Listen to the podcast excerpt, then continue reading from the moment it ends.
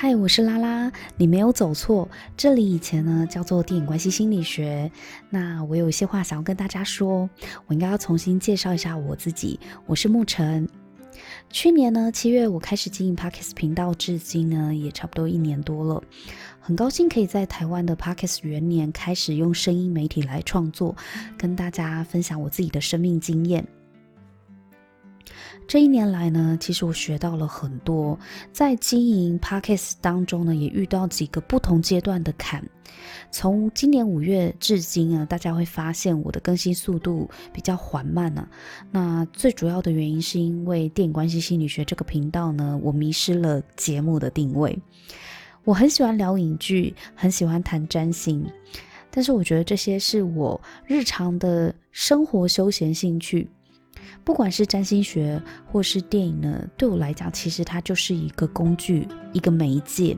真正引发我创作的动力，其实是人的价值。我非常看重个人的价值，所以我对于探索自我啊、自我成长、家庭关系、生命意义、新女性价值抱有高度的热情。但是电影关系心理学过去的走向呢，比较是以电影观后感为主。所以在创作上还是有很多的局限在。我很感谢呢，这一年来大家喜欢我分析电影的角度。我依然是热爱看影剧的人，但是我希望我接下来的作品跟创作呢，不要受限于电影。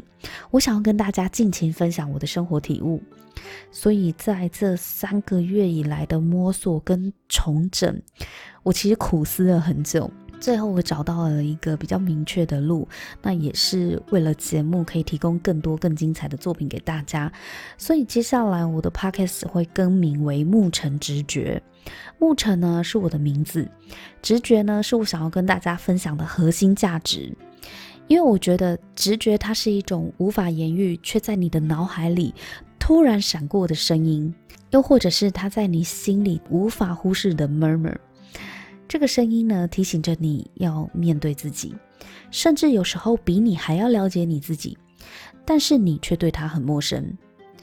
多数人在做决策的时候啊，仰赖的是理智分析，而非听从直觉，因为直觉来得莫名其妙，没有任何的逻辑，所以看起来比较危险嘛，风险比较大。相信逻辑判断，相信理理智分析的人，感觉比较有安全感哦。大部分人是这样，但我觉得我有点特别，因为我觉得我是一个直觉系的女子。